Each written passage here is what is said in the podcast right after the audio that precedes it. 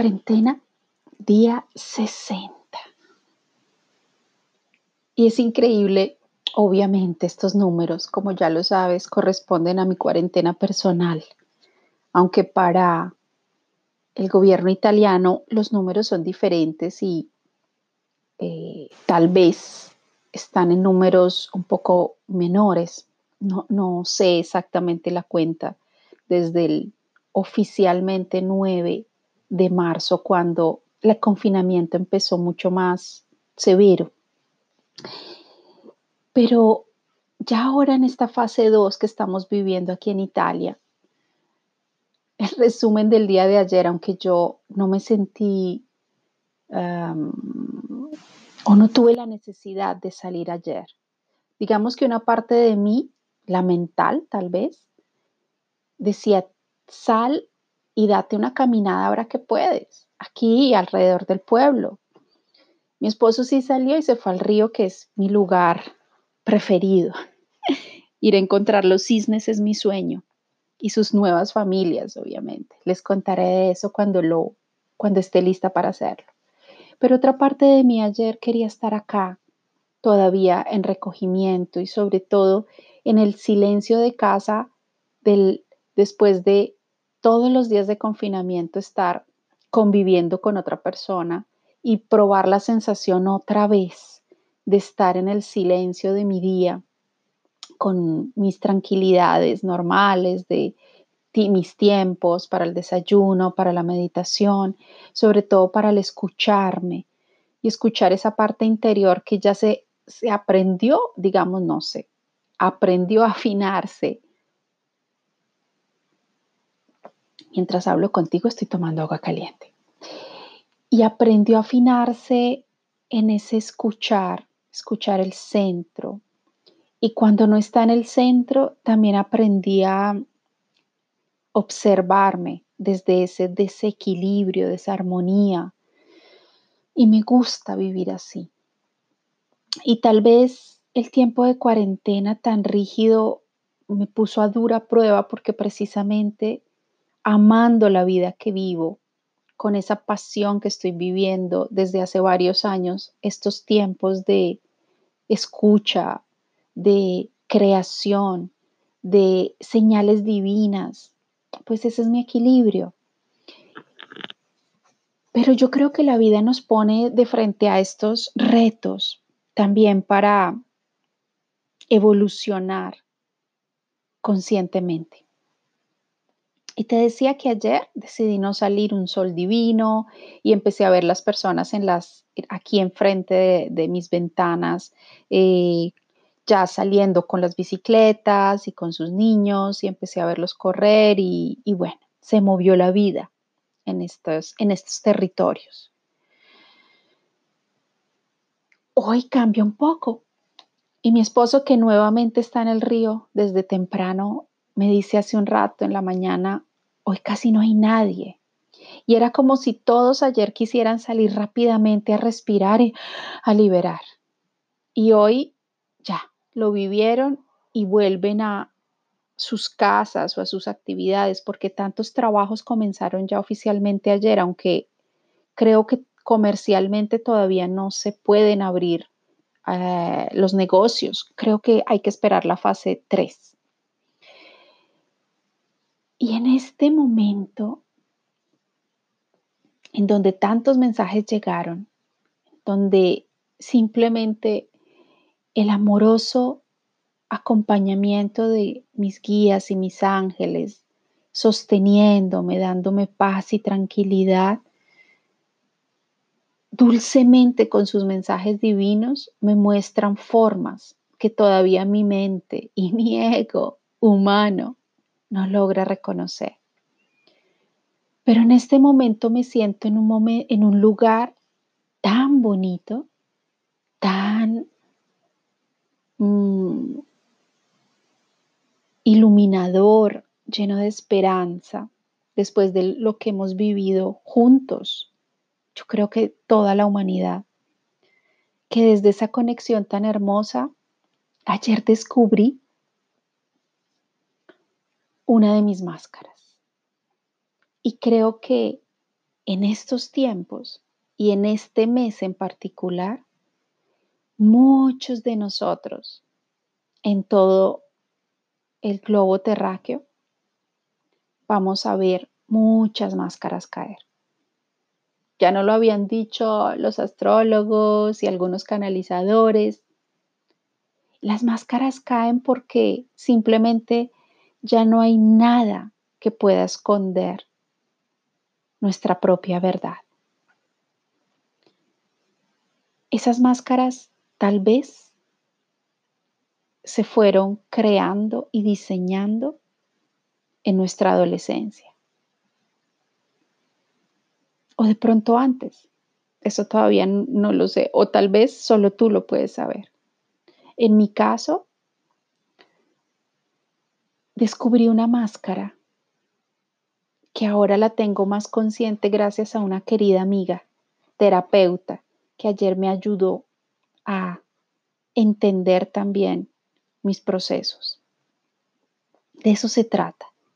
Se trata de llegar a este mundo a ser conscientes también gracias a la ayuda de los demás y a lo que los demás nos aportan para ayudarnos a ver lo que nosotros por nuestro ego no logramos ver. Y esta amiga ayer me ayudó a entender que una parte de mí siempre ha desconfiado. Desconfiado de las parejas en mis relaciones, desconfiado en mi trabajo, de lo que puedan hacer las otras personas y si lo pueden hacer bien, desconfiado de lo que está fuera, pero confiando en lo que está en mí.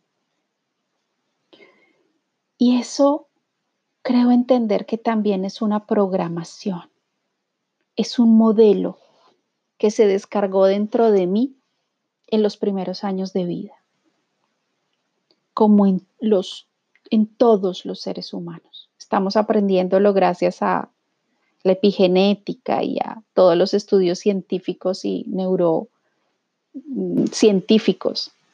Gracias a ellos les estamos dando atención y credibilidad porque antes espiritualmente tal vez lo sabíamos.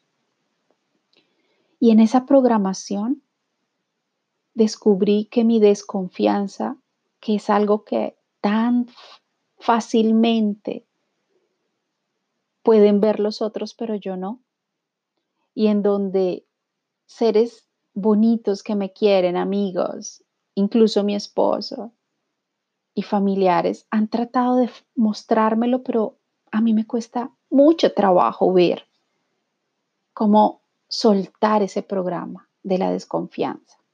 Desconfianza en el otro. Hace muchos años, bueno, realmente muchísimos no, pero hace como 10 años, en un en una experiencia con el rebirthing, que es volver a esos estados de nuestro nacimiento y tal vez antes, descubrí que a veces nosotros traemos las memorias, nacemos con las memorias de nuestras madres, no a veces, o sea, nacemos con esas memorias. Lo que nuestra madre pensó, sintió y sufrió en el embarazo nació con nosotros. Y obviamente esto es no dándole la culpa a nuestras madres, sino que está en nosotros como si fuera parte de nuestra existencia, por alguna razón.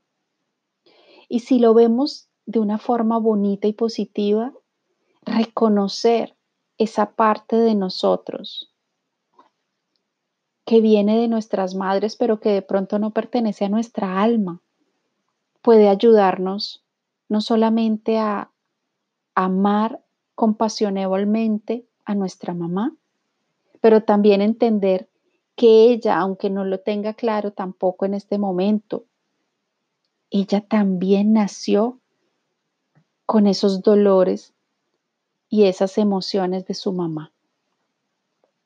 Ayer entendí la fuerza del linaje, del linaje materno desde lo que vive en nosotros y que no logramos entender cómo salir de eso.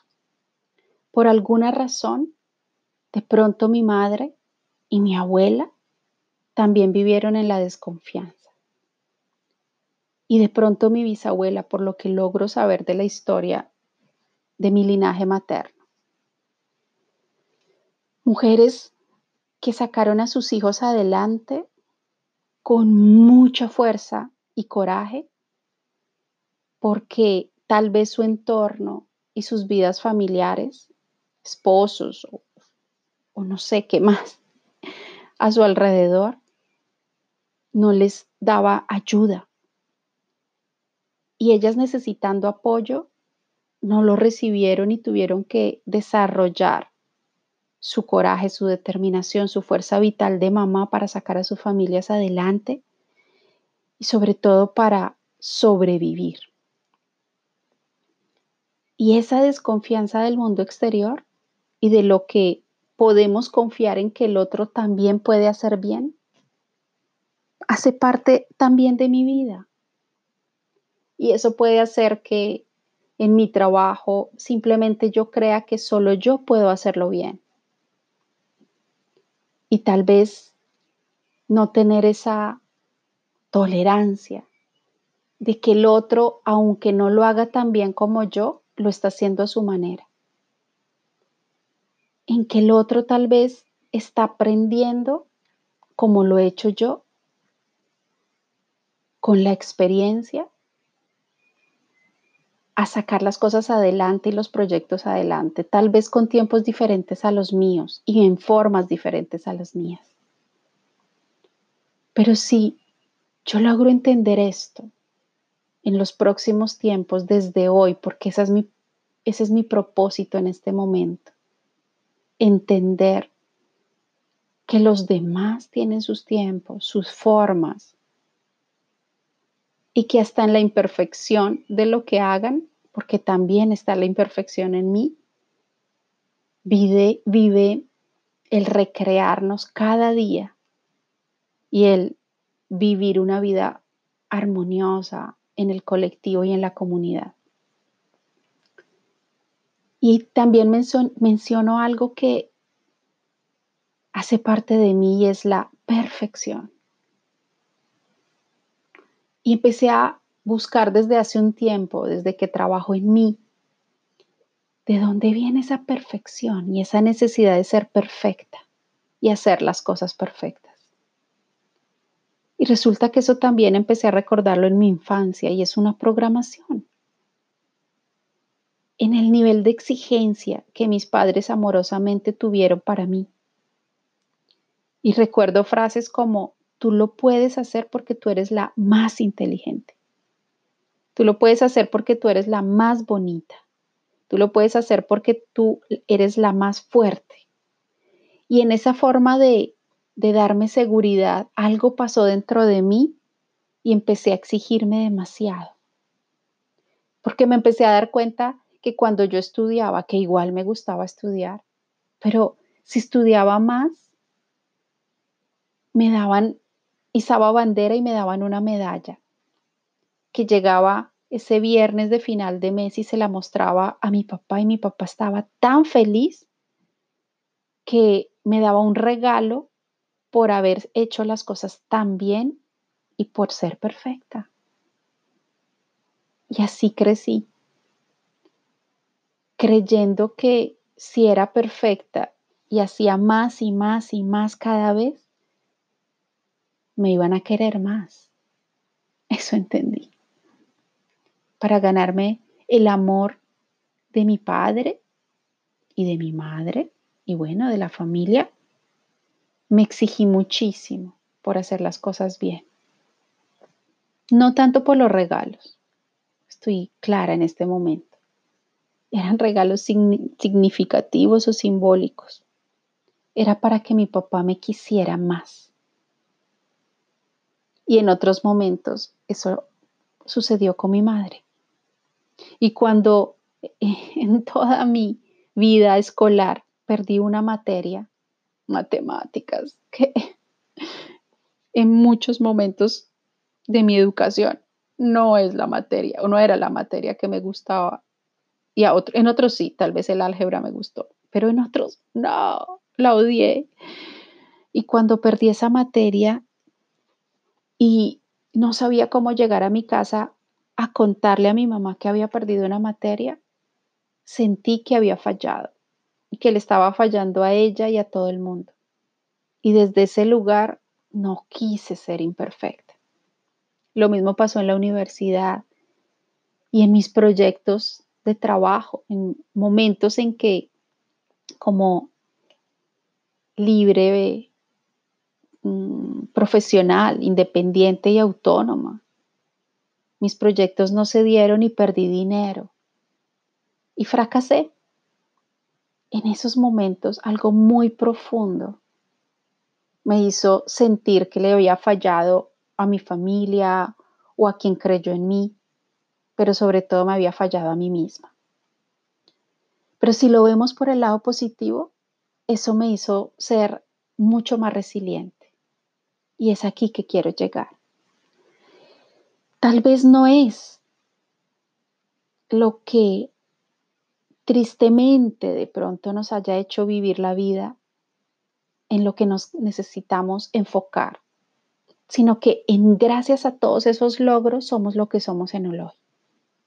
Pero es muy importante, siento, reconocer esas máscaras y el origen de esas máscaras.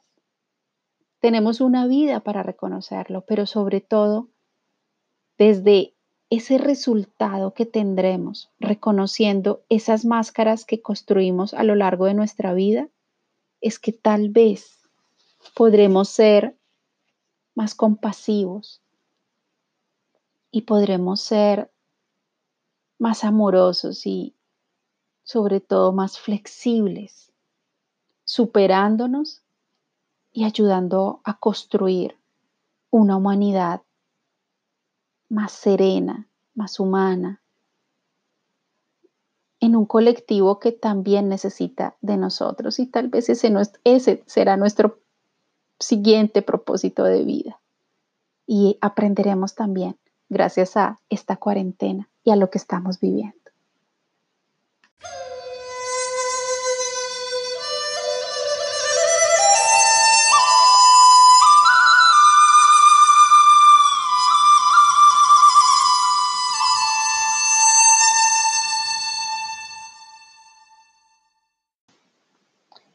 Y en los mensajes de hoy,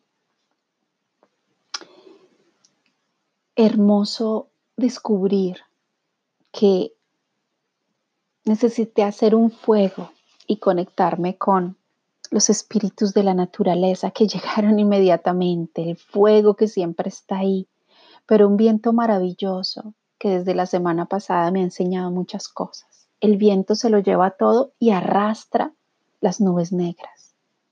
Y hoy, en un día un poco gris de primavera, ese viento se estaba llevando las energías de lo que quise quemar, pedacitos de, de papel con frases, con momentos difíciles o simplemente cosas que pasaron el año pasado, situaciones que ya no existen y que quise liberar.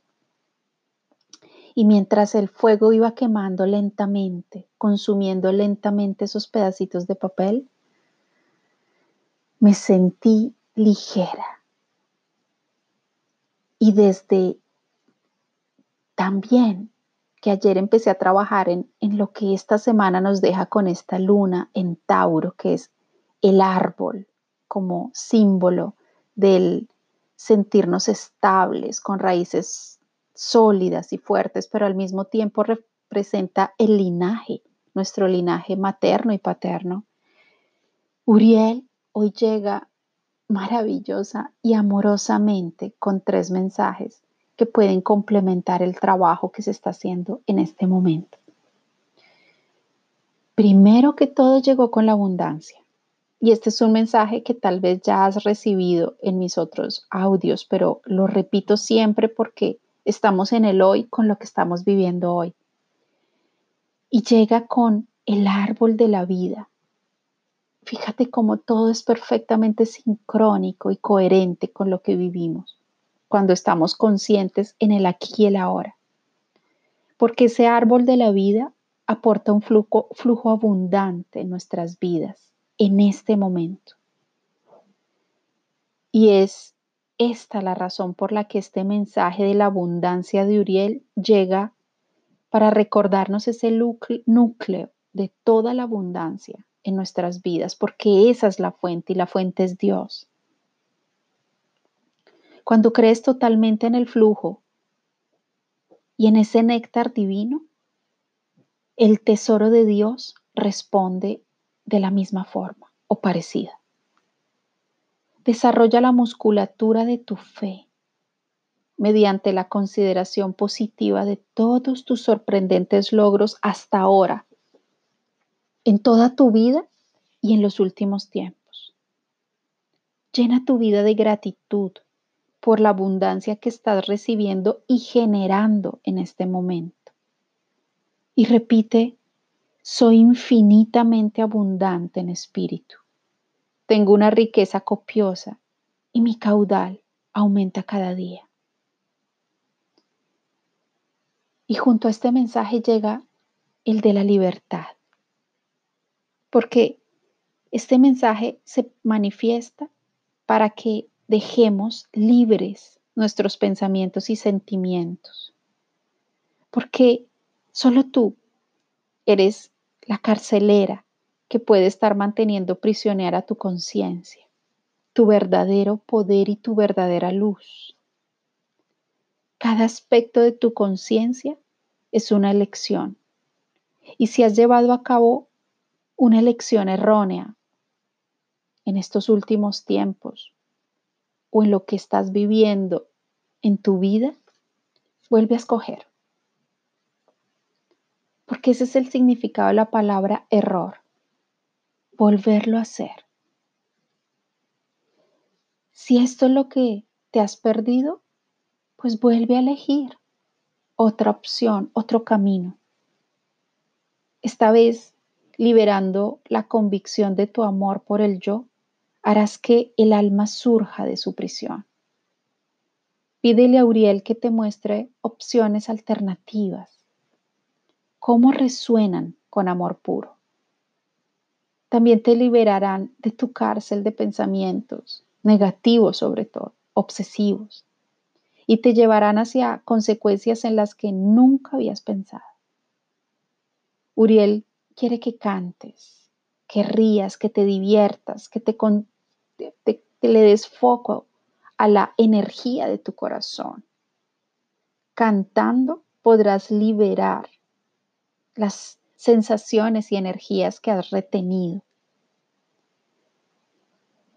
Cantando podrás despejar libremente tu mente.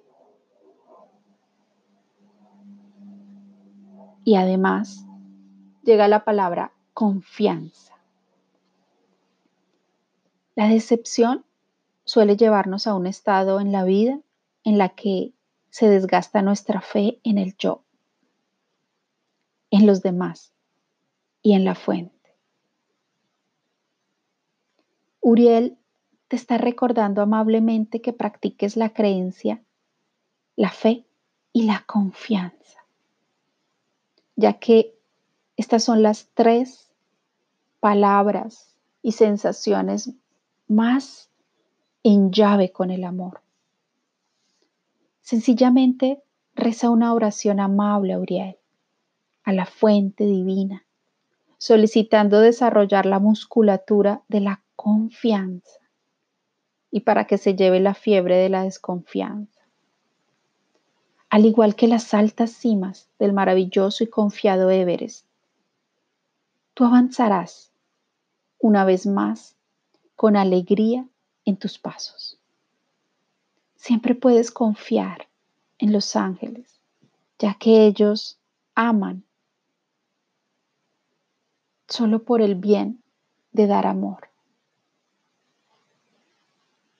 Si quieres cantar, canta una grande a, a través del chakra de tu corazón para estimular todos los cosquilleos de tu corazón y del timo, tu, tu chakra superior, corazón superior, para que desde allí resurjan las fibras de la confianza que llenarán tu vida en este momento.